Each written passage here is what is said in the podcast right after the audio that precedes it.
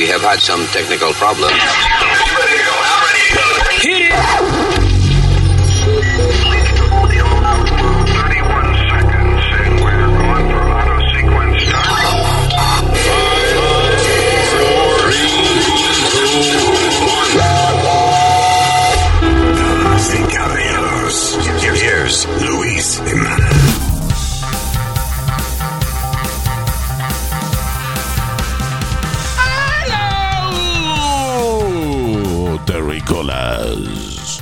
Mi nombre es uh, Luis Orlando Jiménez Sánchez Schusterbrand. Uh, and, uh, yeah, I ran out of last names.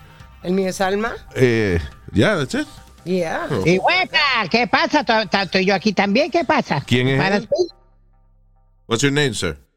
Tu pana Speedy, te dije. Tupan Speedy. That's your name now? Tu, Tupan Speedy.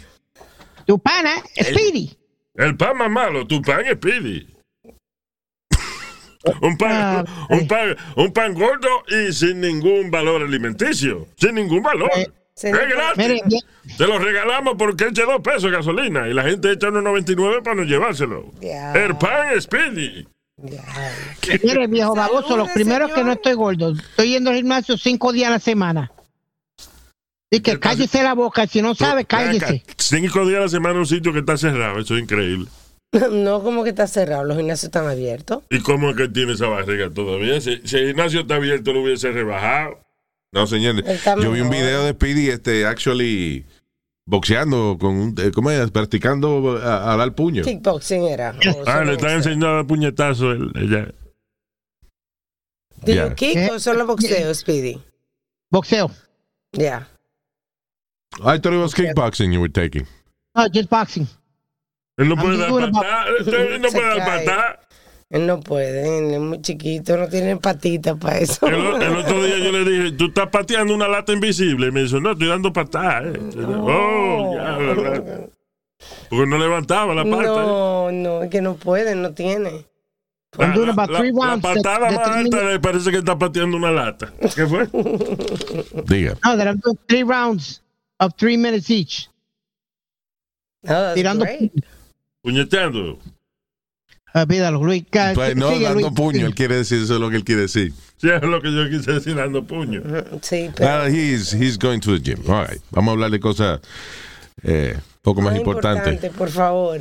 Exacto. Cosa más importante que Speedy. ¿Cómo amarrarse los zapatos? Por ejemplo. All right, let's do this. Eh, diablo, ¿por dónde empezamos? Hay tanta vaina que hablar en el día de hoy.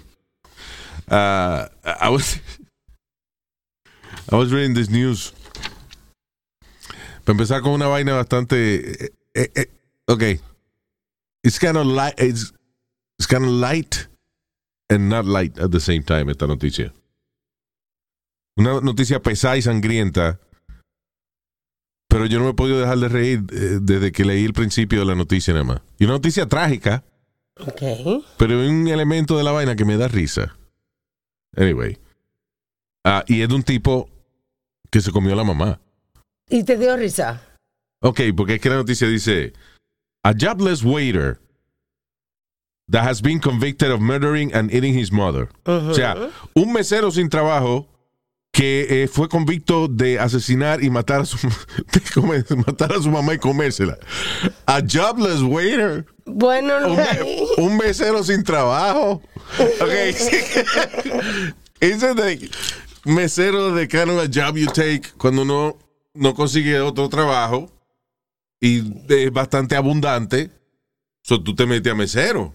Pero si tú no estás trabajando de mesero, tú no eres que un mesero sin trabajo. Usted es una gente sin trabajo. Porque yo puedo decir, y, y Luis, dime qué estás haciendo. No, I'm a jobless gynecologist uh, at this point. Know, no estoy chequeando todo ahora. Pues, este, Exacto, exacto. Ya entiendo tu punto, Luis.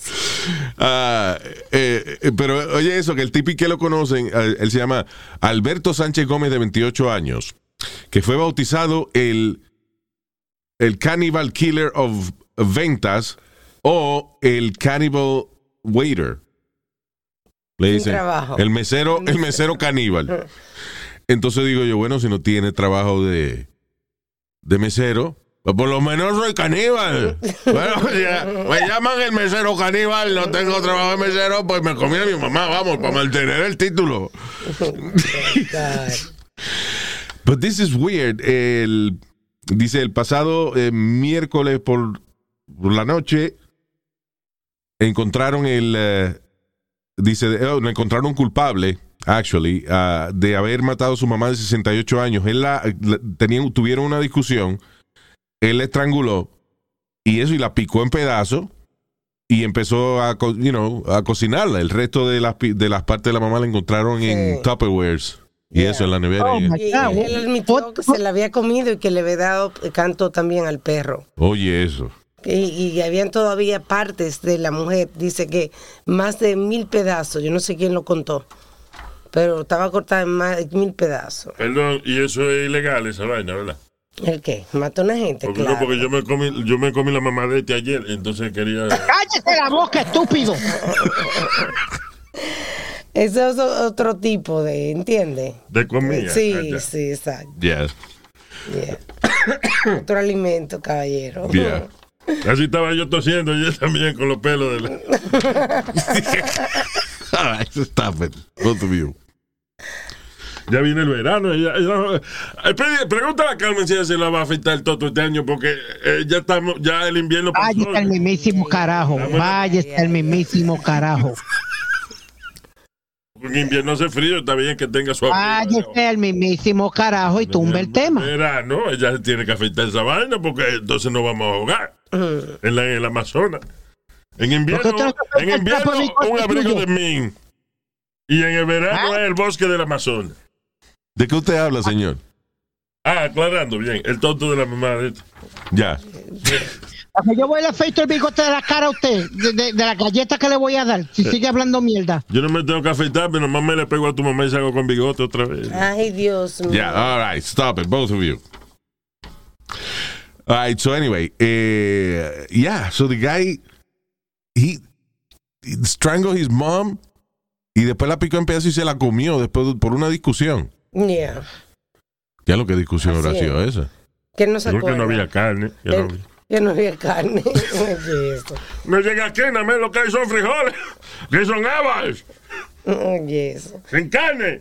Que no, Nazario, dice que no se acuerda. Bueno, porque no solamente la comió ese día, la guardó para Claro, comerse el otro día, sí, ya el coraje se le había quitado. Como que, Ya. Bien, Wow. Anyway, bien. that's crazy. That happened in Spain. Now, eh, siguen los ataques a gente asiática. Ay, sí, En esta ocasión pasaron dos ataques en, en San Francisco, California. Uno de ellos eh, es están una, dos viejitas en una parada de autobús y viene este moreno con un cuchillo larguísimo y, ¿Qué tú apu- y la apuñala. Ah, usted, tranquilamente. O sea, ni siquiera eh, bien agitado, no, tranquilamente viene, se le acerca y la, apuña- la apuñala la primera, luego se voltea y apuñala la segunda. Y, no, y no es que el tipo tampoco estaba como acelerado. He was like, But I don't know, está muy lejos para decir, pero you know, the thing is that uh, estas son dos señoras, dos viejitas que estaban esperando la- el autobús y el tipo por la espalda ¡fua! Le, le mete un cuchillazo a una y a la otra como por el estómago, por el lado derecho de ella. It's uh, terrible. O what's gonna happen, Luis? Entonces, eso, De que- entonces, perdón, ese cabrón y que lo había, me- ya la policía que lo conocía por actos similares anteriormente. Y again, it's an African American man uniéndose a la ola de afroamericanos atacando asiáticos. Y en otro muchacho también en San Francisco, este señor iba con el empujando el, cochi- el cochillito de su bebé, este muchacho asiático. el video se fue viral, Yeah, it obviamente. was a viral video. You may have seen it. Este, y vino el, eh, un, un moreno que acababa de salir de la cárcel, también por abusador, y, ah, y, le, y le entró a puño, le dio 14 puños en la cara al pobre hombre, que estaba con su... que el estaba con él, eh, iba a entrar al supermercado con un baby. Entonces, sí, sí, esos son los cabrones que le dañan la vaina al movimiento. Bueno.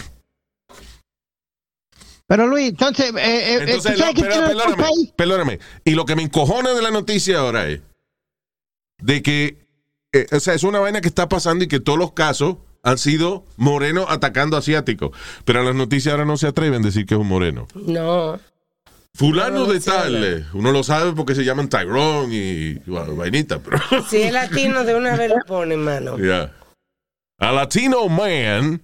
Eso hasta que nosotros nos levantemos y protestemos y rompamos vitrinas también eso. Sí. Anyway. Pero Luis, el problema que, que- que está pasando es que la misma ciudad y las mismas leyes de, de backfiring, como aquí hay la, la condenada ley esa que no que si el crimen es, es menor o algo así, no te pueden poner fianza. ¿Tú me entiendes? Dejen esa mierda ya. Go back to the same system you had before. You get busted for anything, you you go in. The fuck's going on with this shit with no bail y bail reforms y toda esta, asunto- mierda que la- está haciendo el gobierno? El asunto es Ellos que son los culpables. te- eh, en vez de gastarse tantos billones de pesos en estupideces o lo que sea, deberían poner más dinero en el personal que está bregando con el pueblo, la gente que son policías. ¿Para qué? Para que no pasen casos como el de Floyd. Un policía venga y por sus cojones le dejó la rodilla al- sin necesidad ninguna puesta al pobre hombre y se murió.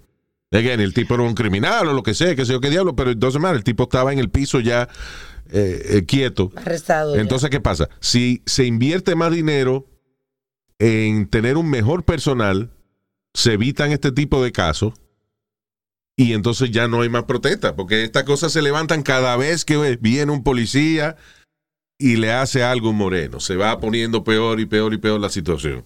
Y se sabe de que somos animales y a través de la historia entera esta vaina no va a cambiar. Cuando hay una protesta, rompemos el vecindario. Rompemos Oye, el, Luis. el lugar donde vivimos, a los comercios donde vamos. Cuando hay una protesta, rompemos el vecindario. No, rom- no vamos, no romper. Bueno, la única gente que trató de romper el Capitolio fue la, cuando la vaina de Trump. Mm, sí. Pero eso es una vaina política. Ah, pero nosotros rompemos nuestro propio vecindario. It's crazy. No, espérate, los latinos rompemos la radiola. No, no, no la tienda. Exacto. Ah, rompemos. Es una canción vieja de los 90 y eso que él Oh, le. oh. It's a, it's a reference to an old song que decía que yo quiero un trago. oh, rompemos la ¡Rompemos radiola. la radiola! Oh my God. Yeah. By By, Oye, the, Luis, by the original Weapon Man. ¿Qué fue? ya que mencionaste al caso de Floyd, ¿qué fue lo que yo te dije a ti desde un principio? Que tenía el culo ¿Qué? cagado. ¿Qué? No es con usted que están hablando. Oh, pero porque me dio ahorita que sentía que tenía eh, popó, No. popó en los calzoncillos. Oh my God. All right, go ahead. What did you tell me about what? That they was going to have problems with that Floyd trial. ¿Qué? Que iba a haber problemas con el, con el trial de, de, de, de Floyd. ¿Qué pasó ahora? Ahora el abogado de, de- del policía está diciendo que he didn't get a fair trial. Claro, mijo, pero espérate, pero ese es el trabajo de todos los abogados. Ese es el trabajo de todos los abogados. Y- Pero y está él va a pasando lo que yo va- te dije. Y él va a tratar de que lo, you know, de buscar este, una manera de, de, de- de retry, de, de- whatever. Está, está- está trabajando para su cliente. You know. But it's exactly eh, the, the, what he's saying is exactly what I told you. What? Que the, the media, ¿te acuerdas que, iba que the media influenced it? Y vuelvo y And, te digo. that one of the jurors, that Sí. one of the jurors, ah, hay un problema con uno one of the jurors. Por eso fue que él mandó a hacer, ah, puso la demanda otra vez para new Ok, trial. déjame traducir porque el maldito broadcaster este no sabe hablar bien.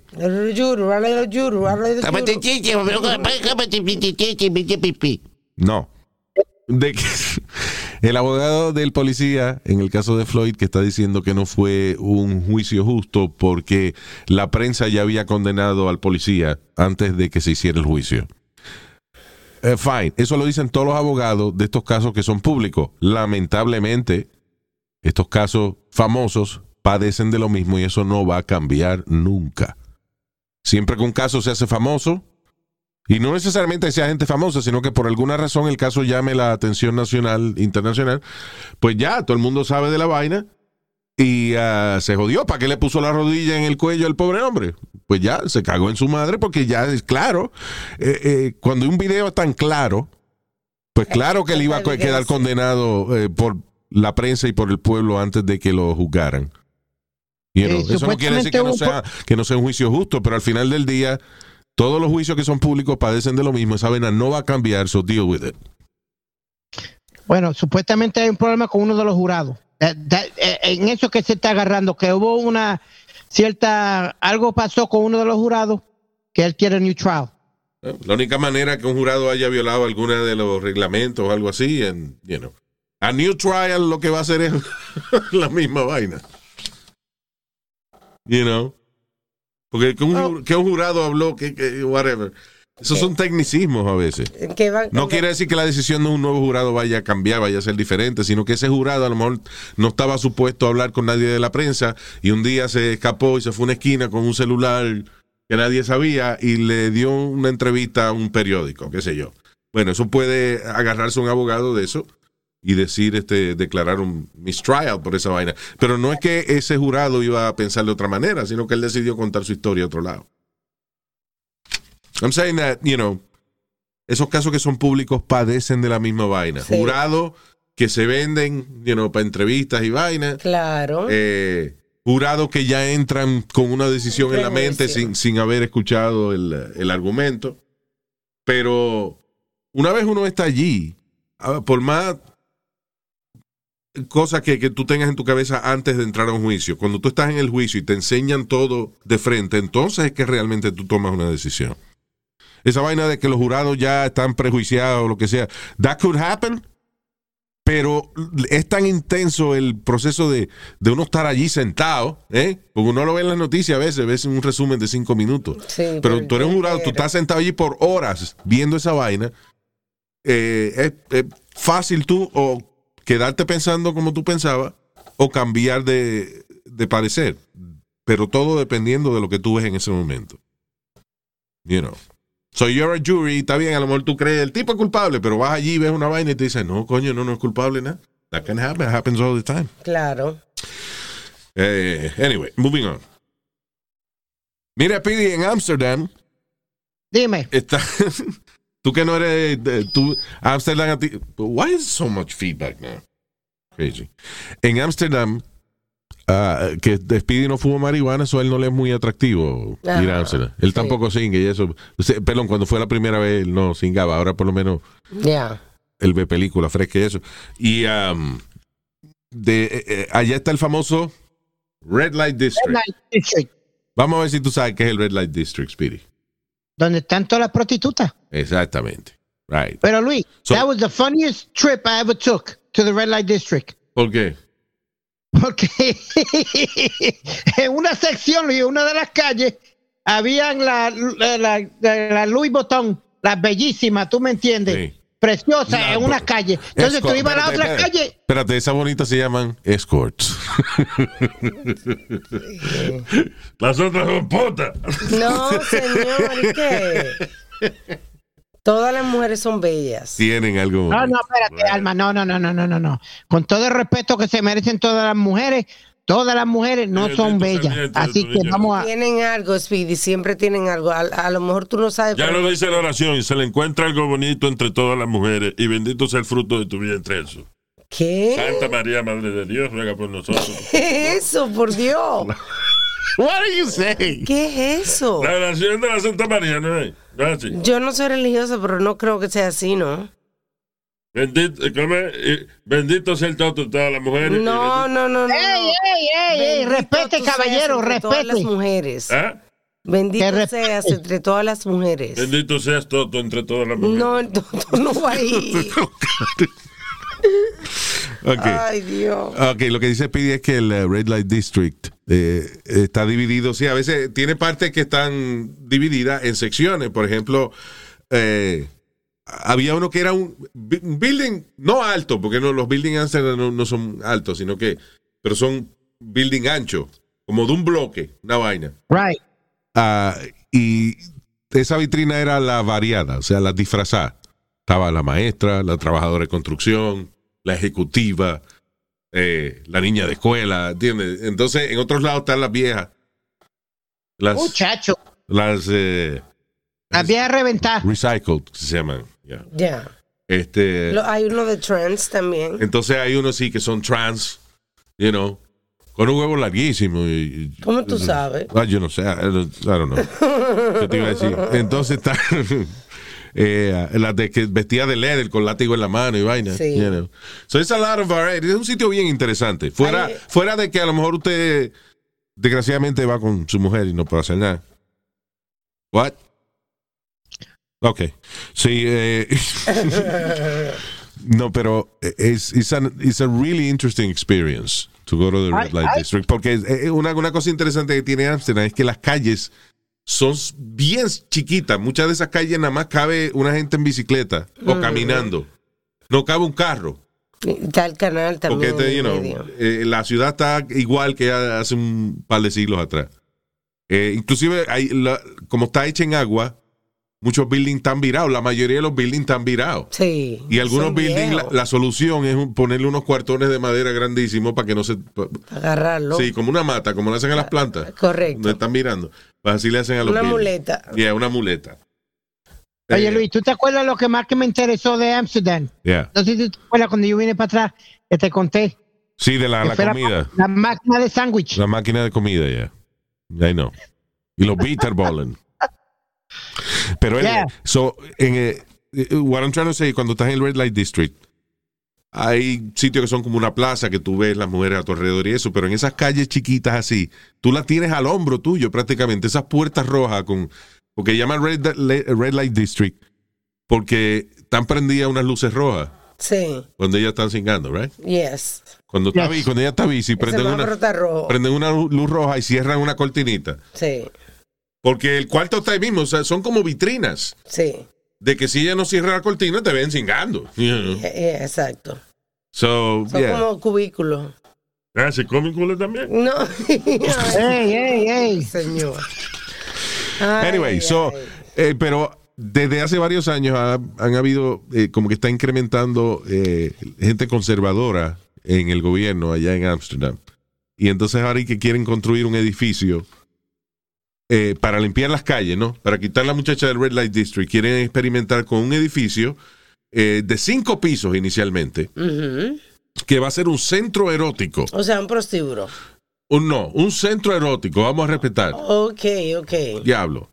Eh, de este centro erótico que le llaman ellos, va a tener eh, eh, básicamente you know, en su vitrina, pero dentro de un building. Lo- por ejemplo, este primer proyecto, eh, I guess they want to start with this building, 100 small rooms, 100 cuartitos. Eso no- no eso da no da para nada, pero eh, again, I guess es un experimento. Pero lo que yo digo es, ahora tú vas a agarrar a 100 prostitutas en este building y la vas a poner en un edificio de cinco pisos, este, con cuartico y vaina. Y otros pisos van a tener otras cosas también, you know. Sí. Ah, y el maldito olor que va a haber en ese edificio, a leche seca y vaina. Y Ah, María Luis, lo que se te ocurre a ti. Y dice que nada más va a tener una entrada, una entrada y vari- varias salidas, pero una Ah, sola pero el culo entrada. Oh my God. Señor, yo estoy hablando Hacia el cuerpo humano tenemos una entrada de varias salidas. Ay, Dios santo. Las mujeres Ay. tienen dos entradas. Ok, ok. Bueno, una entrada, el otro es salida, pero a veces se usa de entrada. ¿no? Bien. We Luis, lo irán, a, Pregúntale. lo irán a hacer, perdona, Ya. lo irán a hacer como las calles. Primer piso, la más, eh, segundo piso se pone mejor, tercer piso se pone, eh, y el penthouse, el quinto piso del penthouse, ahí es que están todas las heavy Eh, duty. no, el penthouse, el penthouse que están los hombres, los prostitutos. El penthouse. El, pe- Venga, el piso. penthouse. Bien. Bien. Que eso es lo que él pregunta. El penthouse, sí, van a- No, yo no he preguntado por ningún fucking penthouse ni nada, yo dije penthouse. va a haber huevo también. Tranquilo. Yeah. Ya. Oye, Luis, tú sabes que estamos con la cuestión del cancel culture. Eh, que El está, them.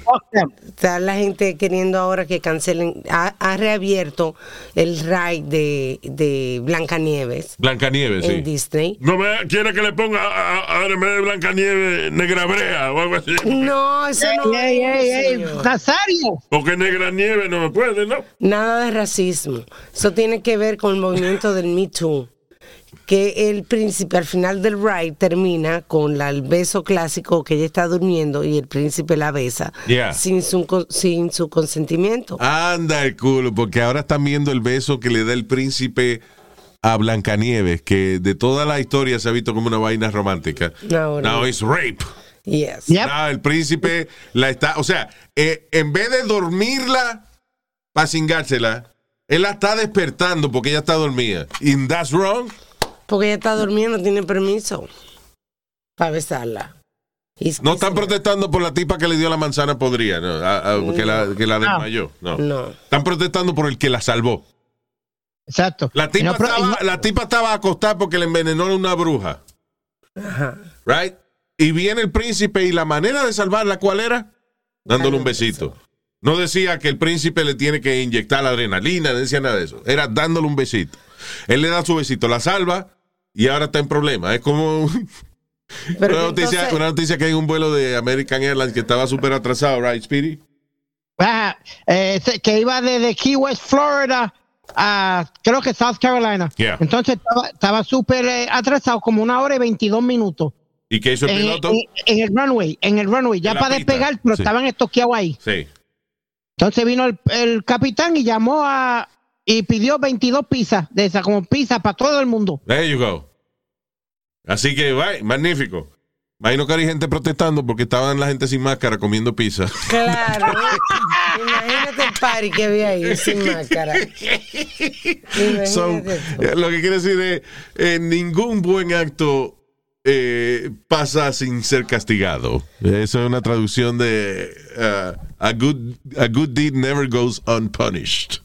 Bueno, Un milagro que no le han dice, dicho cuero por vivir con siete hombres. dice si ella dice si ella está durmiendo no puede ser posible true love porque solamente una persona sabe lo que está pasando. Ok, no lo vean como, como violación, véanlo como que... Ok, si usted tiene una, una hija suya y este, que está en coma y le dicen la única manera de despertarle es que venga el novio y le dé un beso en la boca, ¿usted va a decir que no? Cambia la historia entonces. What do you Porque tú estás enseñando que los niños, que, que es ok, que si una niña está durmiendo, que tú la podías besar. ay, No, si está en coma. Si está en coma. Si está en coma, la puedes besar. O si, te la, ah, si la besas, te la puedes comer. No, señor, no, no, no se puede. No estamos hablando No de, se co- puede. no estamos hablando de, de comer y besar. Estamos De moviendo. coma. Bueno, yo, como, por ejemplo, esta noche es posible que yo me coma a la mamá de este. Y tiene un espacio, espacio para mí. El carajo. Alma, ¿tú, en serio. ¿Tú en serio agree with this bullshit? Eso es una- un cambio que a ellos no le toma nada cambiar la historia. A ellos no le toma nada modernizarnos. Eso no le Cambia- toma a ellos ¿Y nada. qué quiere? Ok, pero ¿cómo van a despertar la mujer, la muchacha? Reimagine the, the story. How? Cámbiale eso. Why? Adrenaline? You don't need to- Ah, un EpiPen. Un EpiPen. Ah, eso es romántico. Coñazo. Es un, diablo, príncipe, Alma, listen, es un príncipe. El tipo se vestía de azul. Hace en esa época, el príncipe azul era la vaina más grande que había. El- el que a todos los novios, a todos los novios lo comparaban con el maldito príncipe azul. So, ¿Ese es tu príncipe azul? No, pero es lo mejor que he conseguido hasta ahora. You know, Yeah. ah, fuck that guy. I don't give a shit about that. Why am I so- Exactly, Luis. You know, lo, lo que tiene que hacer toda esa partida de hijo de la gran puta es, es mudarse. No le gusta cómo estamos viviendo, váyanse a topar carajo. Hagan su propia historia, no cambien la historia de nadie. That's over 100 Yeah. years old already. Bueno, está bien. Pero lo que están diciendo es que el ride de Disney enseña esa vaina. Que lo y- renovaron y que no se tomaron el tiempo de modernizar esa parte. How is he gonna wake her up? Um, una cosa importantísima que no hablamos en el podcast pasado, se supone que lo habláramos, pero yo tengo la cabeza hueca, es la situación que está pasando en Colombia. Así que para eso tenemos directamente desde Colombia a nuestro amigo, el periodista Aníbal Palomino. Aníbal, gracias por estar con nosotros. ¿Cómo estás? ¿Cómo, ¿Cómo estás? Saludos a todo el equipo y a la mesa de trabajo. Gracias, hermano. Estamos bien y allá espero que esté todo el mundo bien, la familia, tanto por el COVID como por las protestas. Privilegia- privilegiados porque no nos ha tocado eh, ninguna de las dos cosas. Eh, bueno, obviamente ya desde el 28 de abril creo que, que, eh, comenzaron las protestas, eh, que fue por básicamente la reforma fiscal que quieren añadir una serie de impuestos a, a la vida básica, como quien dice, ¿no? Ah, Exactamente. porque no solamente los impuestos eran no solamente para los, para los alimentos básicos y eso, sino también para otros servicios como, qué sé yo, internet o... O, o sea, básicamente a la vida Sí. entera de uno. Exactamente, pero bueno, como, como te comentaba, eh, antes eh, el, el, el, gasto del, del, Estado colombiano ha crecido exponencialmente del año 2002 al, al año 2021. Entonces, el, el, el, el, problema es que se dan muchos subsidios, familias en acción, jóvenes en acción y así como cuatro o cinco más. El CISBEN son cosas que son subsidiadas y eso genera un desborde del gasto público, porque el Estado colombiano se volvió asistencialista. Entonces, ese tipo de cosas, más sumado a los costos del proceso de paz que se hizo con las FARC en el 2016 y 2017 y que se está implementando en este gobierno, pues han generado un gasto del Estado muy grande de funcionamiento. El problema es que esto se fue de las manos porque las la protestas son una cosa normal de una democracia, pero cuando la policía utiliza armas de fuego de verdad eh, en las protestas y eso ahí es que la cosa se pone difícil. Alegadamente el gobierno dice que las armas de fuego no son solamente, no son de que para la gente que protesta, sino para grupos ilegales que, que se, se, han infiltrado en la protesta. ¿Eso es verdad o es una excusa del gobierno? Pues mira, lo que pasa es que em, las, las protestas han pasado ya a un nivel demasiado alto. Por ejemplo, les explicaba, miran, aquí hay unas cosas que se llaman CAI, que es Comando de Acción Inmediata, que es una cosa que viene desde hace décadas. Y en un barrio popular al sur de Bogotá, 10 eh, policías quedaron encerrados por, por los manifestantes y los querían quemar vivos. Oh, wow. Hay videos de esos, ¿me entiendes? Entonces ese es el problema que nosotros estamos viendo acá, que la policía por las reglamentaciones de los de las ONGs y de todo el movimiento de derechos humanos ha hecho que la policía no pueda actuar o la fuerza pública no puedan actuar pero los manifestantes sí te puede, le pueden disparar al policía y, e iban a quemar el CAI. Wow. Eh, y tú puedes ver los videos, se los puedo compartir, o sea que no es cierto tal cosa, es decir, otra cosa, han habido, han habido eh, pocos de, de, mm, personas, o sea, policías de la fuerza pública infiltrados, pero es una minoría. Lo que pasa es que le han dado un contexto diferente a nivel internacional. O sea, que se han enfocado en eso más que nada. Exactamente, mira, por el cuenta que sí, claro, imagínate que la estación de policía que queda contigua a Times Square llegaran 20, 50 personas de BLM o de Antifa y la quemaran con policías y todo adentro. Eh, es algo así. Sí, que se nos olvida que la, policía lo, estamos viendo como un objeto del gobierno y la policía es un grupo de padres de familia que también están eh, luchando por su vida. El problema es que siempre se asocia a las autoridades con, con abuso. Ah, pero en, este caso es difícil entonces para las autoridades dejarse quemar vivo. O sea, tienen que tener...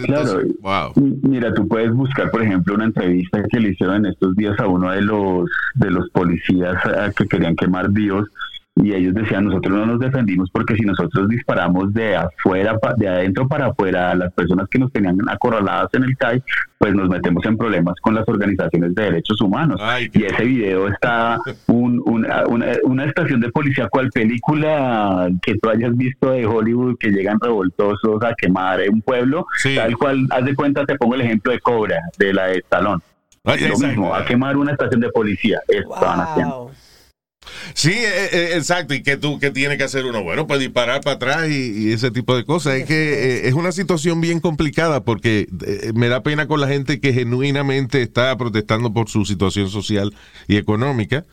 pero también los cabrones que se meten a, a, quemar policías y eso le jode la protesta a los demás. Exactamente. Porque es lo que yo les decía, mira, puede haber una protesta válida, por ejemplo, como la de los sectores de salud, de educación, eh, tal cual, pueden existir.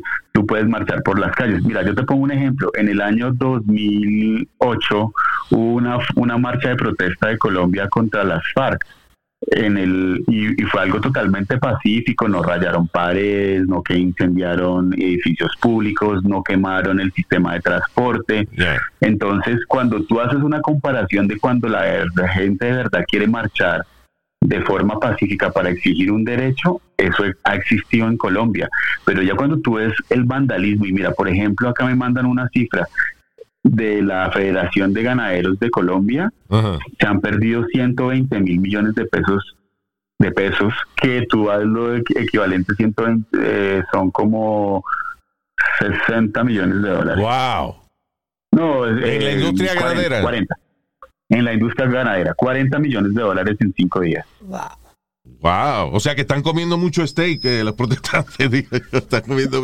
Sí, y, y mira, y otra cosa, mira, por ejemplo, acá las principales ciudades son Bogotá, Medellín y, Ca- y Cali.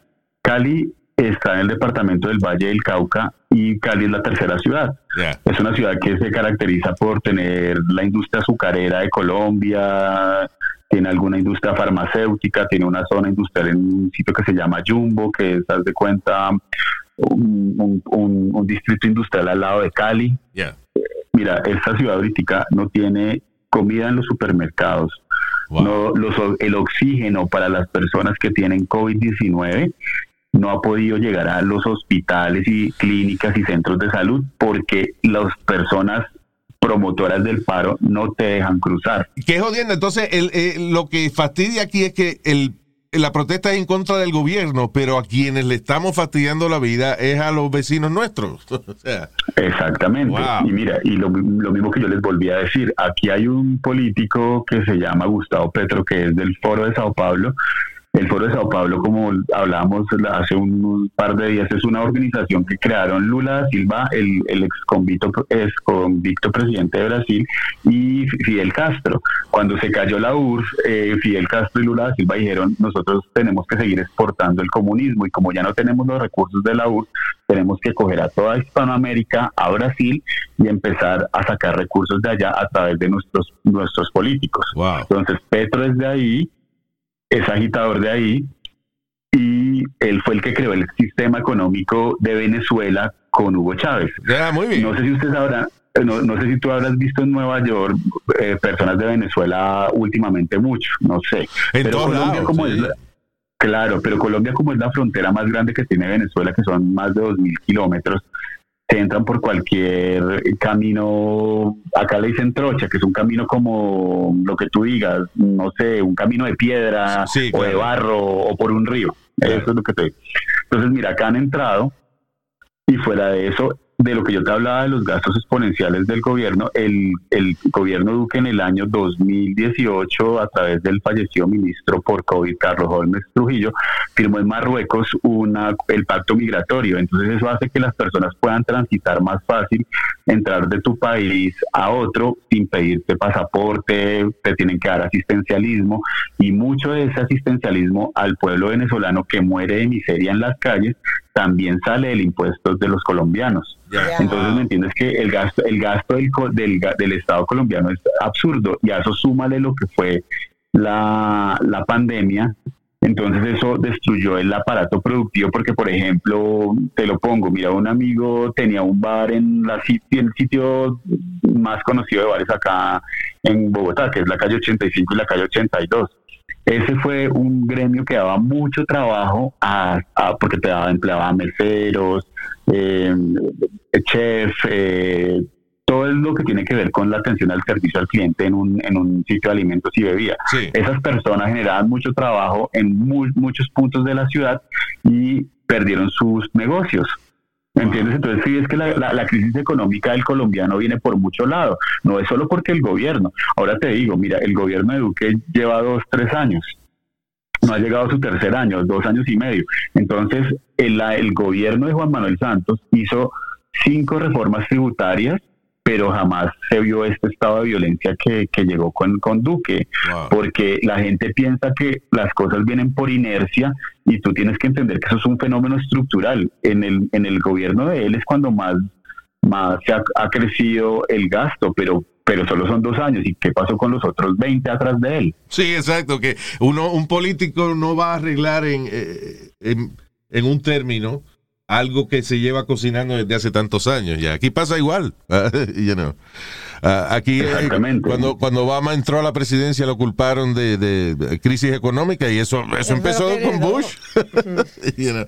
Pero Exact- exactamente. pero a todo esto, eh, eh, el punto aquí más triste es que, igual que acá, cuando las protestas de Black Lives Matter y todo ese tipo de cosas, ah, empezaron a romper negocios de, eh, de mismos afroamericanos, de coreanos, de gente que no tenía nada que ver con la injusticia. Exactamente, miren, y ustedes se ponen a darse cuenta, eh, yo les cuento, yo o el país que conozco más, aparte de Colombia, es Estados Unidos y Chile, Canadá también. Yeah. Pero digamos, mira, Chile es un país que estaba en, en un, Sí, en un tráfico. proceso de llegar al... El tráfico. Sí, eh, de llegar a... Eh, trafica droga, eh, que no. Nazario, Sí, cállese. no. Hay un viejo aquí diciendo que si tú traficas, que porque tienes que ir a tantos países, que qué asqueroso este. Señor. oh my God. lo, que, lo, lo que pasa es que eh, eh, cuando, cuando las... eh, que te digo yo, cuando la actividad periodística se, se realiza con éxito, uno tiene el privilegio de viajar, o el turismo también lo claro, este es un ignorante. No le, No le haga caso. no le haga caso. Eh, chistoso, Ok, me pero- parece curioso. Ok, so estamos Bueno, hablando de eso, de que conoce. eh, eh, Sí. yeah. Eh, Mira, por ejemplo, Chile es un país muy desarrollado porque tenía una constitución bastante liberal en lo económico y alcanzó unos des- niveles de desarrollo muy altos. Ah. Entonces, ese, ese país, con la excusa de que subieron algunos pesos el, el sistema de transporte, quemaron dos estaciones de metro y afectaron a las personas que usan el metro.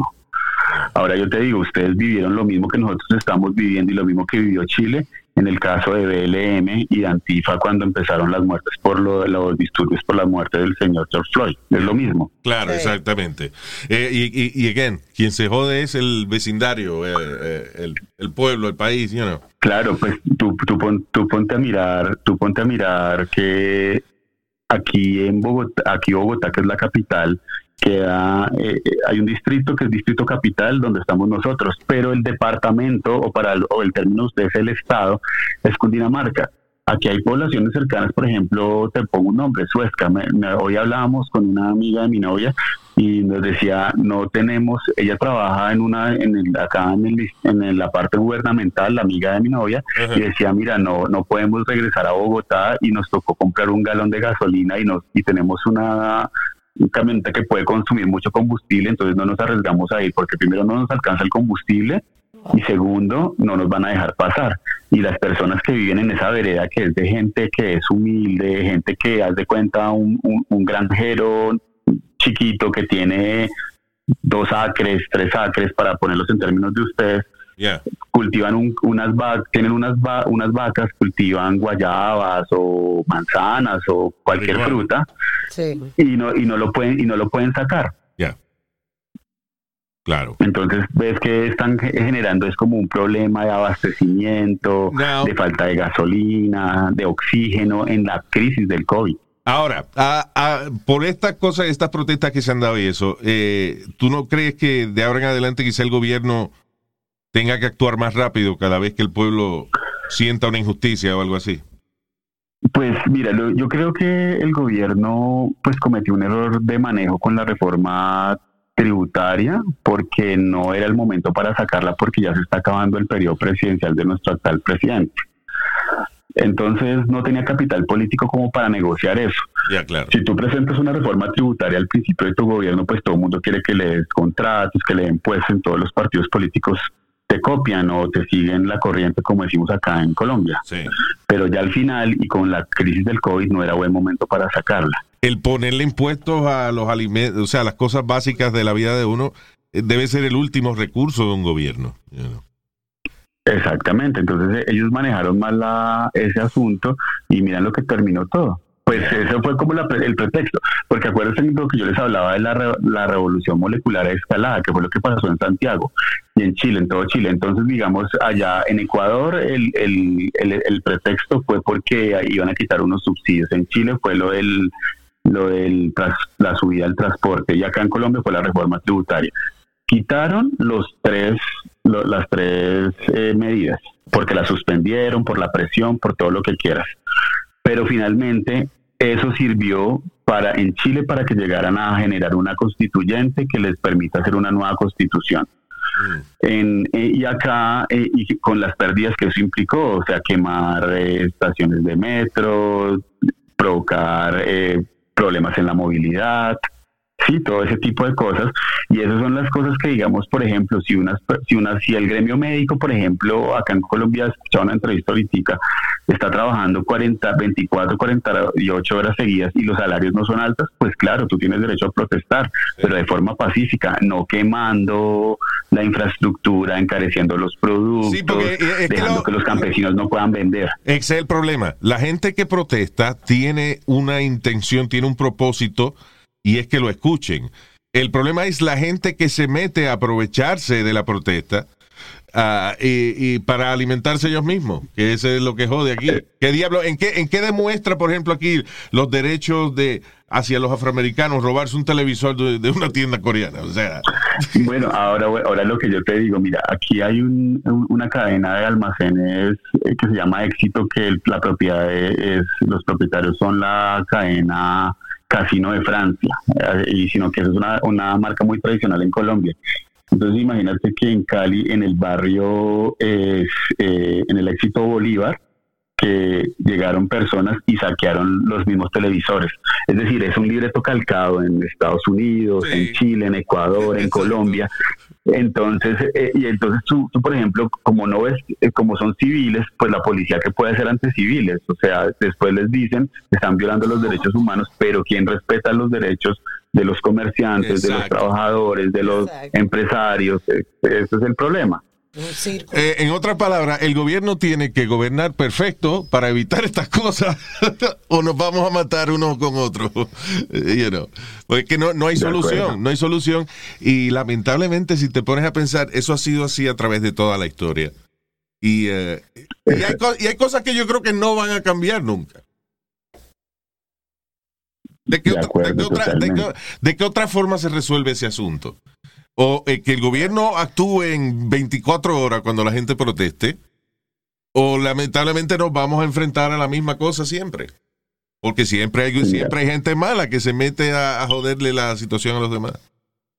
Mira, por ejemplo, aquí en este momento te estoy compartiendo el video de Diosdado Cabello en el que dice que nos va a exportar la guerra a Colombia. Lo puedes ver en tu WhatsApp. O sea que no son inventos. O sea, es decir, el mismo Diosdado Cabello, que es el hombre fuerte allá en Venezuela, le está diciendo, no, lo siento hermanos colombianos, pero les voy a llevar la guerra. Lo puedes, lo, lo puedes compartir en tus redes sociales. Ok, ok. Para- o sea, porque obviamente la, la gente puede decir, ¿y él por qué dice eso? No, pues yo lo digo porque yo vi a Diosdado Cabello en televisión diciendo eso. Wow, sí, aquí tengo el video. Cuando terminemos la, la entrevista aquí le, le meto mano. Pero that's crazy, ¿eh? Eh, eh, you know. Sí, claro. eh, Pero, o sea, y, y ya, entonces, eh, ¿las protestas se han calmado porque se cansó la gente o porque el gobierno ha cedido en, en ciertas cosas? Mira, yo creo que esto es algo que va más allá y anunciaron una reunión entre el presidente Iván Duque, el expresidente Santos y el senador de extrema izquierda, el que yo les comentaba Sí. que era de un grupo terrorista indultado, Gustavo Petro, Sí. eh, para generar un consenso. Entonces eso de pronto está como mandando un mensaje que están dialogando como las tres fuerzas, aunque Petro y Santos son muy unidos, eh, y Santos también tiene buena relación con Duque. Entonces de pronto ese mensaje está teniendo como la cosa en tensa calma, diría yo. No se ha pasado, pero es tensa calma. Pero, pero tú puedes ver, en Cali eh, está la situación súper tenaz. Mira, tú te das cuenta y lo que yo les decía, lo- la gente no tiene eh, oxígeno para los pacientes de COVID-19. Yeah, esa crisis está en la India también, viste cómo está la cosa allá en, en la India. Eso es increíble. Porque en ambos países, Exactamente. en ambos países hay, eh, existen los extremos de la gente súper rica y la gente también súper necesitada.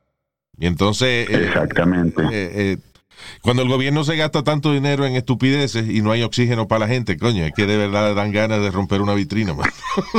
Claro, entonces el, el problema es que el, problema del gobierno es que ellos deberían reducir los gastos de funcionamiento y mandar Eso. un mensaje como a la gente de, mire, no vamos a gastar tanto en camionetas, en gasolina, Y, y en celulares. Eso es, eso es otra, también otra cosa que es casi imposible si te pones a pensar, porque lo- los políticos y los gobiernos eh, piden muchos favores a las empresas y promesas. Mira, cuando yo esté en el gobierno, no te apures que tú vas a ser el, el, el dealer exclusivo de camioneta de, de, you know, uh, de whatever. Entonces, ¿qué pasa? El gobierno Sí. paga tres, cuatro, cinco veces más dinero por por esos asuntos políticos, ¿no? Por cualquier cosa, un bolígrafo, un toilet que aquí eh, a lo mejor a uno le cuesta 500 dólares, al gobierno paga 1500 por el toilet, you know. O sea, los gobiernos de por sí, Sí, pa- claro. es algo eh, típico del funcionamiento de un gobierno, so eso no va a cambiar nunca tampoco. No es que yo sea pesimista. Claro. pero- Y, y tú, y tú lo entiendes perfectamente porque eh, tú lo dices, eso es una cosa histórica, eso no es una cosa que, se por, por inercia. Bueno, la solución va a ser poner ahora las vitrinas de las tiendas de goma. sí, poner goma por todos lados, eh, dejar de vender botellas. You know. Porque es que no, no va a cambiar. You know. Again, es que uno puede hablar y, y, y al final del día, estoy- ahora que estamos teniendo esta conversación, estoy pensando yo, ¿y cómo se soluciona eso? No hay No hay solución. Que el, que gobierno ceda. Lo primero es que, mira, por ejemplo, eh, no importa qué gobierno esté, como tú me estabas explicando, el, el presidente se tiene que sentar con gente eh, de otro partido, de otra ideología, para ponerse de acuerdo. Entonces ahí es la lucha de quién se lleva el crédito, ¿right? Sí, ahora lo que yo estoy viendo es que de pronto podrían estar llegando fácilmente a, a- a generar una nueva constitución como pasó en Chile, Ah. ¿entiendes? Yeah. Entonces, entonces ya otra vez pasamos que, mira, la constitución del 86 era muy liberal en lo económico, pero llegó la del 91 que tiene unos gastos en que se creaba una cantidad de nuevas instituciones. Haz de cuenta como si crearan mm, otra otra FDA, bueno, no, muchos muchas instituciones nuevas que antes no costaban. Y esas instituciones pues te cuestan a ti desde el punto de vista de pagarle sueldo a los burócratas. Entonces la gente nunca entiende que el gasto se desbordó porque las constituciones garantistas en ese tipo de cosas generan mucho costo, mucho gasto. Yeah. Tú sabes que, que una cosa que me parece interesante eh, en muchos países es lo fácil que es cambiar la constitución. Aquí en Estados Unidos cada rato alguien menciona cambiar la constitución, pero esa vaina no la tocan. Claro, pero mira que mira que acá en, en Venezuela la cambiaron, en Chile la van a cambiar, en Colombia la cambiaron. Rusia Entonces, también, Putin allá. Putin y, y, Claro. uh, y Maduro se pusieron este reyes, que casi reyes por la eternidad. You know. Yo, le- yo les digo a ustedes, usted, us- la, la, la constitución de ustedes, ustedes porque son grandes, porque siempre respetan lo que dijeron los padres fundadores y, y respetan sus libertades individuales. Entonces, Y no es que es perfecta, no es que es perfecta la constitución, pero da cierta estabilidad. Claro, porque es que el estado perfecto no existe en la tierra, existirá en el cielo, pero en la tierra no. Y yo no creo en el cielo, así que estamos jodidos. Exacto, bueno, bueno. Oye, Aníbal, muchas gracias eh, por tu tiempo, hermano, y, y le deseo eh, eh, mucha salud y, y que estén seguros todos. Thank you. Ah, en California, un dueño de un bar fue arrestado por vender fake COVID-19 vaccination card. Ahora la moda es eso y los test falsos también, porque te están exigiendo, muchos países te exigen, antes de tu viajar, tres días antes, tienes que hacerte una prueba. Por ejemplo, yo eh, tuve que, para venir de la República Dominicana, entrar a los Estados Unidos, tuve que venir con una prueba, Yeah. con un stamp de laboratorio. El USDA Choice. ¿Qué? ¿Qué? qué? A la carne que le ponen eso la narga. Sí, pero yo no soy, yo no soy un pedazo de carne, yo no estoy hablando de No, eso. más o menos. Oh, my O sea, God. a lo mejor tú sabes, una carne cara, pero era. Dios mío. El caso es que Grado A, porque está grado B. está- tú ves. Los pollos esos que tienen la pata rota, uno come, son grado Z, esa vaina. eso. Bien. Ya. Ok. Ya. So, los otros días un señor de Argentina que compró un test falso para viajar Y cuando llegó, a, me parece que fue aquí en los Estados Unidos, cuando entró, que vuelve y te toman la temperatura, tenía ciento y pico, estaba con una fiebre altísima y descubrieron de que tenía un- una prueba falsa. Ya, que porque el tipo. COVID. Porque no era posible que el tipo Exacto. no estaba enfermo y tenía una maldita fiebre altísima. Exacto. Tenía de una- Tenía que haber dicho que yo soy un hombre caliente. Tenía, oye, el otro. Tenía una prueba de del día anterior de que no, de que, ten- que él estaba bien, que no tenía COVID. Y andaba volando en fiebre. Es, un- es mi calor interno. Mm, Bien. Le dieron una multa. Wow, ahí está. Ah, está bien. That's Oye. okay. It's not too bad. Luis, hablando de eso de COVID y de las pruebas y eso, tú sabes cómo van a abrir los parques ahora, ¿verdad? Le, los le van a parques son poner... eh, van- Los bar- los parques son abiertos, estúpido. Prácticamente, Ok. ahora algunos le ponen una vainita para que los carros no pasen, pero una gente pasa sin problema ninguno. Los parques son abiertos, estúpido. Ya. Estoy hablando de, de los de Yankee Stadium y City Field y parques así grandes donde hay asistencia de personas. A todo esto en ningún momento mencionaste que era ni de béisbol ni de deporte. Dijiste De los parque, parques. Simplemente. Porque me interrumpió el viejo estúpido este antes que yo terminara lo que iba a decir. No te puedo haber interrumpido, pero después tú tuviste chance de explicar y dijiste los parques donde va la gente y donde en ningún momento dado te dijo parque pelota, dijo. No dijo. ¿Qué nada. carajo? ¿Y qué yo dije ahora mismo? ¿Qué sé qué yo yo? dije ahora mismo? Ese es el problema que nadie entendió. Luis me entendió cuando yo No. dije parques como Field, donde hay No. asistencia de No, you didn't personas. say that. No, you didn't say that. You said that afterwards. Pero está bien, o sea, yo me imaginé que tú no querías decir eh, los parques que están abiertos ya. eh, but, you No. know, I'm saying que no lo explicaste. Entonces, no para mí, no para mí ni para la gente que nos escucha, pero para gente poco inteligente como el señor Nazario. ¿Qué pasó, hermano? Si yo hubiese entendido lo que usted dijo ahora, me hubiese ofendido. Ya. All right. Pues Luis, perdona, lo que piensan hacer ahora es dividir el parque en dos. Y eso, Entonces- de, y eso de DVD ya no está de moda, porque ahora la gente baja la película digital. No estamos hablando de DVD. Él dijo de dividir. Eh, él dijo DVD, ¿verdad? No. dijo dividir, no dividir. Bueno, pues dividir, el acto de poner un DVD. Oh my. God. DVD es verdad, la película, porque Ya. HIV es una enfermedad. All right. Go ahead, sir. Luis, van a poner una sección para la gente que están vacunada. Yeah. Entonces, otra sección con otra entrada y todo para la gente que no está vacunada. Es más barato. Cheaper. No, and then both of them got to wear masks and all that, but they're going to divide them. You know, you got to show your proof. If you're not, you're not vaccinated, you go to one section, That's good. and if you're vaccinated, you go to the other. That's Lo que tú me quieres decir es que la gente vacunada que no le va a dar la enfermedad eh, va a estar junta y los otros eh, eh, con la otra gente que no le va a dar la enfermedad. Sí. ¿Qué- ¿Y para qué se puso la vacuna?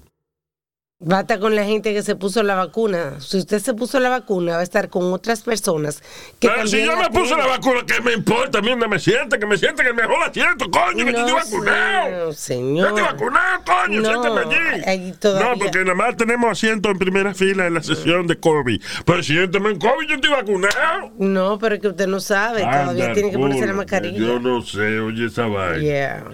Ya. The, the, the slowly opening everything. Ahora Broadway abre también en septiembre. Ay, se arregló el mundo. Broadway va a abrir los teatros. Ay, se arregló la economía en Colombia, en Santo Domingo. Ay, en todos los países, en México. Qué bueno que va a abrir Broadway. Carajo, me importa a mí esa vaina. Porque nuestro- nuestro- no, nuestros oyentes no son jíbaros como usted, La, estúpido. la, huma- la humanidad no funciona si los miserables y los gatos y la vaina que dan allí en el. No, No llores por mi Argentina, que ya yo abrí. Amaneció estúpido este hoy. bendito. Yo me amanecí estúpido, yo amanezco así todos los días. Yo soy un hombre consistente. Consistente. ¿Cómo es? Consistente. Consistentemente estúpido. Gracias. Lo único bonito que ha dicho usted esta semana. All right. Um, new trend. A new challenge. A new thing. Ah, como en la noticia antes decía, there's a new trend that teenagers are taking over. It's called sneaker munching, in which they, they eat sneakers raw. que siempre se inventaba una vaina de que the teenagers have a new it's a new fad among teenagers. It's called I don't know. This one is uh, about eating rotten meat. Esta de comer carne cruda, Uy, podri- Ah, podrida, en ¿cómo distinto. hace? Pero eso hace daño, Luis. Oye, esto, eh, nada, para eh, salir en eh, social media y tener muchos likes, mucha gente está haciendo este challenge de comerse pedazos de carne cruda que, Podrida. lleva, que lleva semanas, meses o años Ah. fuera de la nevera. Pero eso te da un- una enfermedad. To get high. Fuck the high. All right? Tú sabes la, Listen la to me. peste de esta mierda. Listen to me. Eh, y, y by the way, ese era el otro, eh, eh, el otro que hacía mucho en la noticia. Now teenagers have a new trend. There's a new fad. Drinking a gallon of water to get high. now teenagers are calling it mangoing. It's eating a mango, swallowing the giant seed, getting dizzy to get high. Oh my God. It's called aguacating. same, same deal, but with an avocado seed to get high. God. Pues esto de verdad es que la carne eh, podría, como se le, le crecen, le desarrolla eh, ácidos y desarrolla unos líquidos y unos y una vaina, y unos parásitos, qué sé yo, eh, entre toda esa mezcla química que desarrolla la carne que está en estado de descomposición, eh, está fermentada, por ende cuando te la comes, you get high. Ay, Dios. Es como qué como, manera. como ajumarse con carne podrida, básicamente, como coger una borrachera con carne podrida. Tío, eh, Una ¿tú carne cherra. Que en mi país a la mamá Juana le echan hasta pedazo de carne, le echan muchas cosas. Exacto. Es, eh, Cosa Para, fermentada. para aumentar la fermentación. Uy. Lo que después eso se Bueno, I don't know. Ok. Yo, el mamá Eh, Juana así hay que filtrarlo. Una vaina, yo quiero, quiero un pedazo de tripa de cucaracha. Hay gente que le echa de- Sí, cucaracha de mar. mar. Uy. La potencia. Anyway. Oye, yeah. Luis, tú, te- tú- tú sabes que eh, supuestamente nunca lo he tomado, pero dicen que el ron caña en Puerto Rico lo curaban con, con mierda. Con mierda, yo había oído eso también, pero I don't know if that's true. Yo nunca lo he probado o, o algo O- así. o a lo pero mejor dicen sí. que lo fermentan con. A lo mejor sí lo ha probado y no sabe. Porque no es que el ron cañero es como la mamajuana que tiene todos los ingredientes adentro. Que es para tú echarle el licor, otro licor después cuando se acabe ese. El ron Right. caña es ya destilado, por ende si lo, si fue con ojos podridos y con mierda, yo no know. Yo soy especialista en eso, que a mí que cuando me meto en un pueblo a una cosa, tienen la costumbre de invitarte un trago. Sí. Y te invitan a mamá Juana, casi siempre vienen y te dan un shot de mamá Juana. Y yo soy experta en hacerlo desaparecer sin que nadie me vea. Yeah. Que lo voto sin que nadie se dé cuenta. yo, oh, qué rico está esto. Me cuando a mí que me ofrecieron una pinga en un restaurante ¿Qué? brasi- un brasileño. Oh. ¿Quieres una pinga? Ya. Y tú no te paras tres días, eh, ¿qué pasa? Yo dije, ¿qué pasa? Eh, no, era un shot de, de some drink that they had. you know. Yeah. um, que le llamaban así, you know. Y después yo dije, eh, caipiriña. No, no, a pinga. Mm, Otra cosa, cariño. Ok. ¿Tenía leche? ¿Trago? No. I don't think so.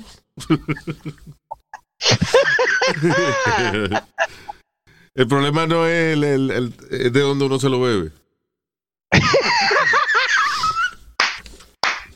El trago es irrelevante. ¿Quiere una pinga? El trago. No, es, es la botella.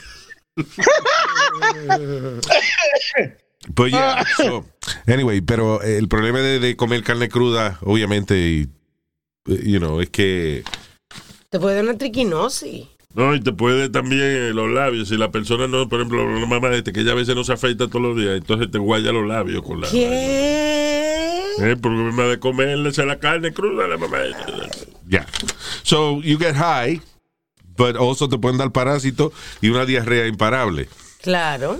Imagínate tú. Una cosa podría. Nazario, le tengo una noticia. ¿Qué pasó? El próximo Superman va a ser negro. ¿Qué? El próximo Superman va a ser negro. ¿Qué vaina, eh? ¿Qué vaina, eh? Pues señor, pero puede ser. Vamos a hacer que tu mamá lo va a poner negro. Coño, pues ven acá. El otro día estaban hablando, hablando de poner a Jimbón negro. ¿A quién? A Jimbón, eh, el agente 007. Eh, James Bond. ¿Eh? James Bond. Exacto. Ja- James Bond. Ese que le iban a poner negro. Hablaron con un actor, I don't know if he's gonna do it, but Yeah. con Idris Elba. Sí, él, él le, le queda bien ese. I think it would be a, a good Yeah, James Él Bond. es como muy elegante. No apoyen esa vaina. Si vi que Superman negro, oye esa vaina. Señor, ¿y Lo van a el confundir con problema? Batman, porque eh, van a poner a Batman blanco ahora.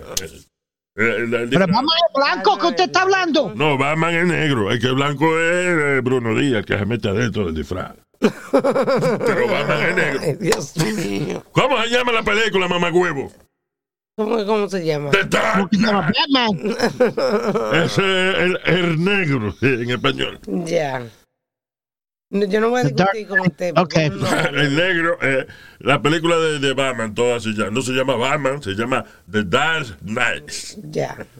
No, nice. Luis, ponle un corte al- viejo este que no joda más ya. No, de- de- somos un país democrático, mamá huevo. Aquí se puede hablar. Democrático se dice. Es que tengo la crítica de la mamá de este en la mente y se me... Ya.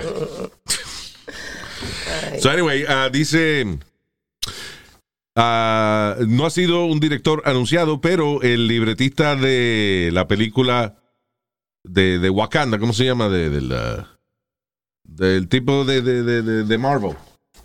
Oh, um, uh, Black Panther.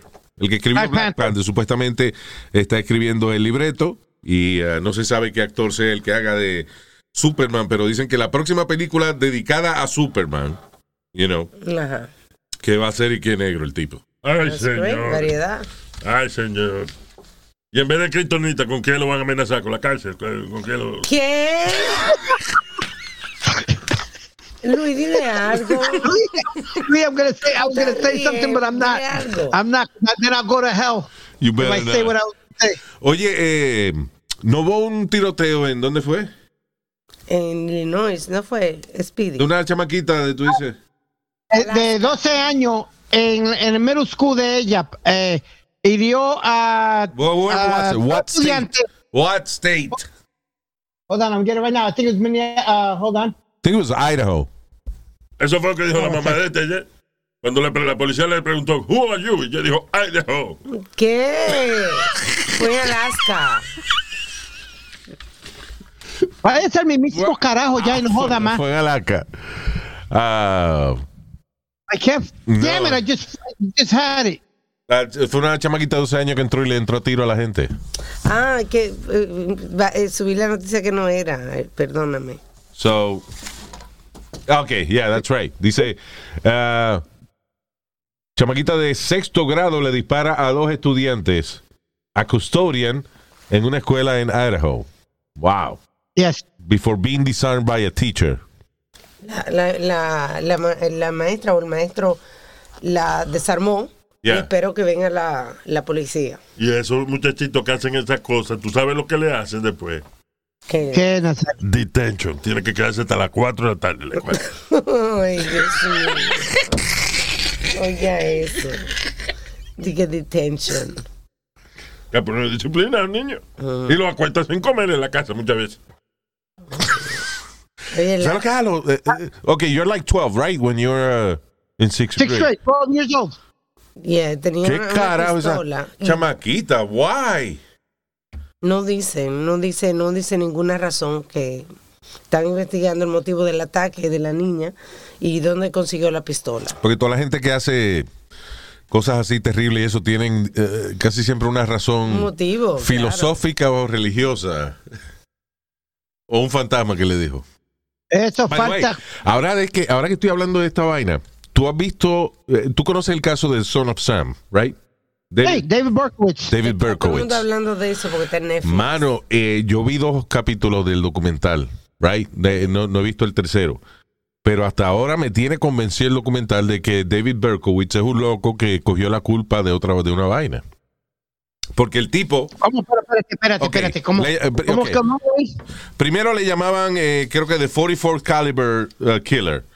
Porque Right, era, un, era un tipo que cuando las parejitas estaban besándose y eso, eh, en el área de Nueva York, pues él iba, pa, le disparaba a los dos y, eh, y se iba corriendo y después al tiempo volvía y hacía lo mismo. O una muchacha sola o lo que sea, casi siempre era con un arma de fuego y le disparaba. Entonces, él mandaba después cartas a la policía y decía, eh, eh, oficial fulano, qué sé yo qué diablo, soy yo, the son of Sam, el hijo de Sam. No. Y, you know. Y entonces decía, eh, describía como que eh, yo tengo que hacer, esto yo lo hago para dar honor a mi papá, porque mi papá, si yo no hago lo que él me dice, me encierra en el ático. Y eh, eran unas cartas que escribía el tipo, right? Sí, sí, sí. Pues resulta de que, David, de que David Berkowitz y él y eso, parece que tenían un grupo como satánico, una vaina de esa que, que adoraban al diablo, pero se conocían entre ellos. De- él vivía uh, down the street from David Berkowitz, que es el, el que está preso como The Son of Sam. Right. Pero este vecino, eh, desde chiquito tiene historial de que le gustaba matar animales y ese tipo de cosas, you know. Y su papá se llama Sam, y su papá lo encerraba en el ático. Oh, wow. Son of Sam. Exacto. Ya. Y ah, dicen que él era el que mataba. Y también creo que el arma, tenía un arma también, eh, la 44 caliber pistol. Que por eso fue que inicialmente en vez de Son of Sam le pusieron de 44 caliber killer. Ya. Después cuando él empezó a enviar las cartas y eso, eh, le pusieron entonces de Son of Sam. Pero anyway, a lo que voy es de que toda la evidencia apunta de que fue este tipo. El que está afuera. That's right. ¿Qué pasa? Como unos policías, David Berkowitz era como fue sospechoso y lo agarraron y lo arrestaron a Berkowitz, you know. Porque él dijo, "Oh, you got me, I'm the son of Sam." You know. Y lo agarraron y lo arrestaron y lo metieron preso, pero la, la evidencia señala que Berkowitz es un, un loquito. Oh my God. He was a mailman. That's exactly what I was going to say. ¿Cómo carajo él pudo pasar el examen de, de psicología y eso para mailman y Porque todo eso? That, that was the big controversy. Porque en su tiempo privado es que él hacía sus vainas como. Él se sentía y es que él era como. I don't know, que tenía una, una. Que su verdadero yo era después que salía del correo, ¿tú entiendes? Y, te, ya- y, y se jangueaba con los otros, con los satánicos, whatever. La cuestión del caso es que eh, el tipo que de verdad parece que hizo los asesinatos estos de, de, de The Summer of Sam, Right, 1977, Luis. yeah, it was this other guy. Que, you know, que después. Luis, Bueno, no le voy a dar el. no- I'm not going to spoil the documentary for Sí, you, por favor. pero watch it. Porque yo What- lo, lo what is it que on? leí es eso de que no actuó s- solo. Es eh, en Netflix. Son of Sam. ¿Cómo que se llama la vaina? Así mismito. The Son of Sam, Netflix. Right. Watch it. But- It's but very Luis- interesting. Porque es el. eh, I think it's the only serial killer from New York City, right? Yo- o- Yeah. O el asesino más famoso de Nueva York. Y no fue él. No, Anyway. pero Luis, si tú te acuerdas de la historia, él llevó a la policía al zafacón y le dijo en el zafacón que estaba el arma y en, en la bolsa.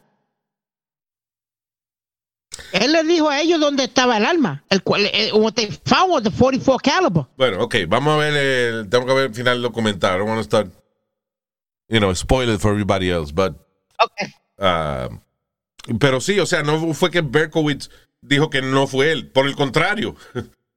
Él dice que fue él y él le gustaba esa fama, parece. ¿Tú lo viste cuando él se, lo sacaban de la patrulla y eso, que él tenía como una sonrisita en la boca, como, oh shit, I'm famous, look at all these people. No, hay varios serial killers. Yeah. You want to know something funny, Luis? Go Our friend's father was one of the cops that, that, that grabbed him. ¿Quién?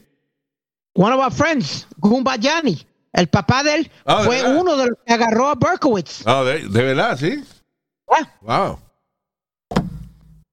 What's his last name? italiano. Sí. Oh. Yeah. Oh, wow. Well, anyway, eh, está interesante el caso ese de Son of Sam. Y es básicamente un caso de esos en el que la policía aga- agarraba a una gente, todavía ocurre, pero que agarra a una gente y el público queda complacido.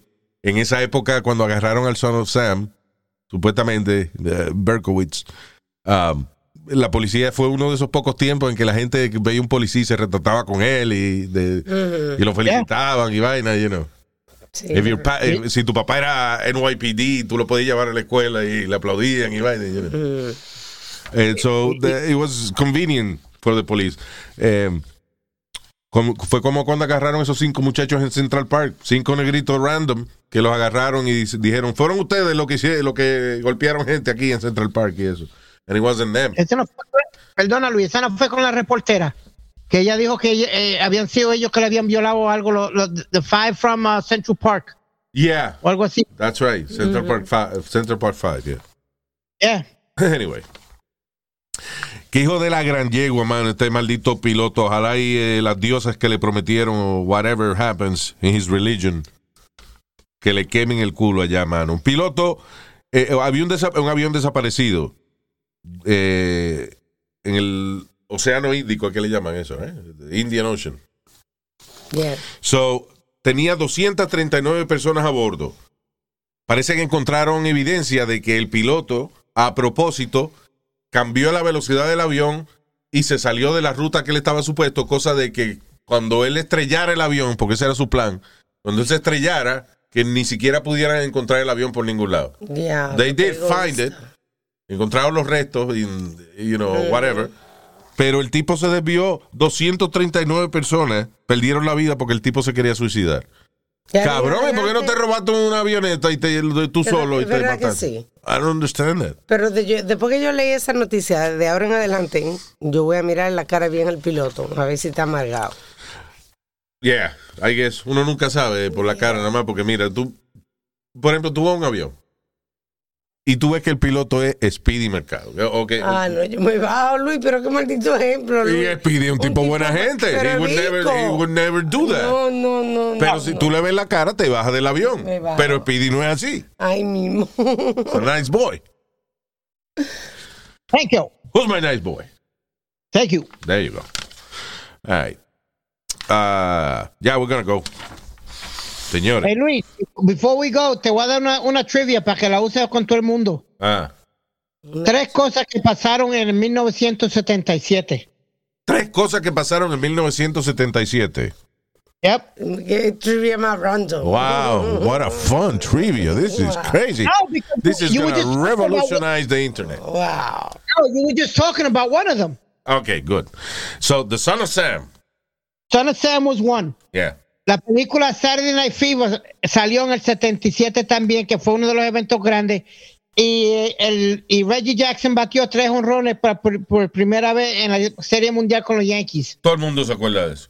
Mira, este, yo te- I $250 with that. Dude, uh, you did? Oh, that's Yeah. good. That's good. You're a sportsman. Pero de toda esa vaina que tú dijiste, eh, yo todavía tengo una cosa en- eh, estúpida que yo siempre he querido hacer y nunca lo he hecho. ¿Qué? You know what it is. I told you. The pizza. Oh, Y oh, the double pizza, la double pizza de, Y- y de co- John Travolta. comerme dos pedazos de pizza John Travolta style. Por el culo. Ay, Dios mío. Tú eres como tú estás al estilo de John Travolta, pues por el culo, ¿no? Porque No, no, no. No, señor. Es agarrar dos pedazos de pizza, ponerle uno arriba del otro, doblarlo y comérmelo así. Yeah, because he was in, in, the, in the street, he was going to work. Eso fue en Saturday Night Fever, right? Sí. que él iba caminando primero. El pasito ni lo voy a intentar. Pero la vaina de, de- de- que él iba para el trabajo y estaba deprisa, se agarró dos pedazos de pizza, uno arriba del otro, doblado, guay, para adentro. Qué necesidad. De, de, de- de añugarse así la pizza en vez de saborearla. Ah, Uno la saborea, you know, Sí. lo que yeah, lo que uno se siente. Hay veces hay que hay cosas que hay que comerse la puercamente. Por ejemplo, unas buenas costillas a la barbecue. Eso hay que comerse la puercamente. O sea, hay que. Y sí, sí, sí, sin mamarse la costilla, ¿eh? Eso. Ah, right. Luis, tú sabes que yo soy un experto en eso. Es mamar. Eh, eh, eh, Eso fue lo que Luis acaba de decir. Es más, hay que mamarse la costilla. Y tú dices, yo soy un experto en eso. Bueno, pues está bien. Tiene, con- tiene de dónde aprender. No, yo chupo los huesos y eso porque Luis fue conmigo y, y me dijo, no, no te atrevas a hacer eso delante de mí. mama Mama, my- yo mama sucking my boner, tú. Goodbye, Luis. Yeah. Uh, ¿Qué tú dijiste, Speedy? Where- where did you do that? Remember we went to have a steak and I, y, y yo estaba saboreándome hasta el hueso and you were like, ¿tú quieres que te compre otro condenado bistec, Sí, mijo? porque qué, qué cosa más desagradable, ¿verdad? Te chupándose un hueso al lado de uno. Y entonces, he's looking at you when he's doing it. That's the weirdest part. No. I want to say hi to Lenin Alberto Díaz, Elisandro Bach Guillén. I hope I pronounced Bach correctly. En eh, Alemania, Bach. Yeah. Okay. So, anyway, Elisandro, saludo. Jafet Ronco. Eso es como un árabe afónico. Ah, ya fue, la ronco. la pues. Saludos, Jafet. Edgar Sánchez, thank you, Edgar. Fuerte abrazo. Happy 75th birthday para Solange, Solange Alonso. Solange. Solange, porque ya 75 años se pronuncia Solange. Solange. Ah, es- me fue más jovencita, sí. Oye, eso. No, happy 75th Solange, Solange, Solange en francés. ¿eh? Ah, también saludo a Chachi y a Gabriel Parra desde Chicago, Chi-Town, Illinois. Oh, deep, deep dish pizza. That's right. Yo mando a buscar pizza de Chicago de una pizzería que se llama Lou Malnaris. It's, uh, Is it's, it's, ah, amazing. Really good. Even frozen, Luis, they must, they- they must send it frozen, no? Sí, frozen con hielo seco. Really good. Ah, si van a comer deep, deep, deep dish pizza, hay que comprársela en Chicago, ¿verdad? Yeah, definitivamente. All right, happy Mother's Day para Laura Rodríguez y Carmencita. Ambas, happy Día de las Mamás, hombre. También para Raúl Samán, Marcos Hernández, Shariel Negrón, José Hernández de Yauco, Puerto Rico. Café, cafetero. café, huele a café. Y para Héctor Cajigas. By the way, I didn't want to talk about much the, uh, la situación de Verdejo en el día de hoy. Del boxeador Sí. que alegadamente. Félix Verdejo, el diamante. Sí, porque hay tanto eh, chisme y- tantas versiones que cuando se eh, aclare más la situación, entonces ya me lo toca parar. Porque ahora dicen que, que no fue él que disparó, que, que fue el suegro. I, I don't know, all kinds of things. Too many versions. Una historia trágica, interesante, pero trágica. You know, look it up if you want to learn more about it. Eh, Félix Verdejo. Uh, un prospecto del boxeo, you know, with a lot of future and, uh, you know, se jodió la vida. Anyway. Um, gracias por estar con nosotros. Nos vamos a chequear en la próxima. Un abrazo, mi gente. Chao. ¡Huepa!